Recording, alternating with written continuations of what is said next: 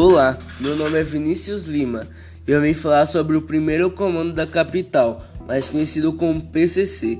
O PCC é uma das maiores organizações criminosas do Brasil. A facção atua principalmente em São Paulo, mas também está presente em todos os estados brasileiros, além de países próximos como Paraguai, Bolívia, Colômbia e Venezuela. Possui cerca de 30 mil membros, sendo 8 mil apenas no estado de São Paulo. Foi fundado em 31 de agosto de 1993 em Taubaté, São Paulo. Atua no crime organizado. Os seus aliados são o ADA, Amigo dos Amigos, e o TCP, Terceiro Comando Puro. O seu rival é o Comando Vermelho. E a organização é financiada principalmente pelo tráfico de maconha e cocaína, mas roubos de cargas, assaltos a bancos e sequestros também são fontes de faturamento. O grupo está presente em 90% dos presídios paulistas.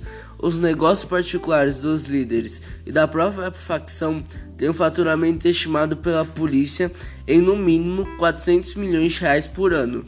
Alguns policiais acreditam que esse número pode chegar a cerca de 800 milhões de reais.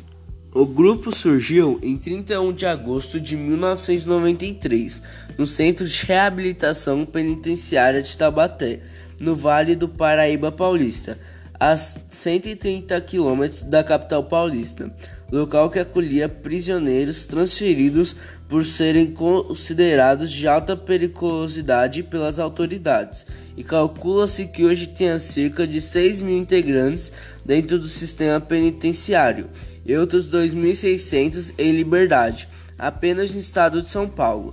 O PCC também é identificado pelos números 1533, pelo fato de a letra P ser a 15 letra do alfabeto e a letra C a terceira.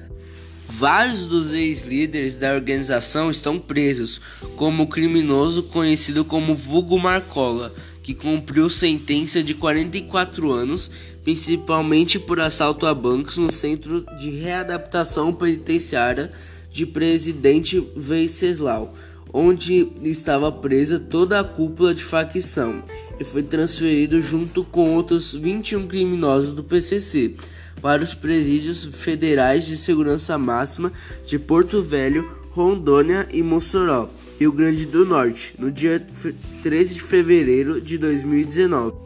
E esse foi o podcast falando da história do PCC.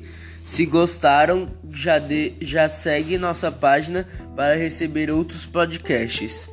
Muito obrigado por ouvir e tchau.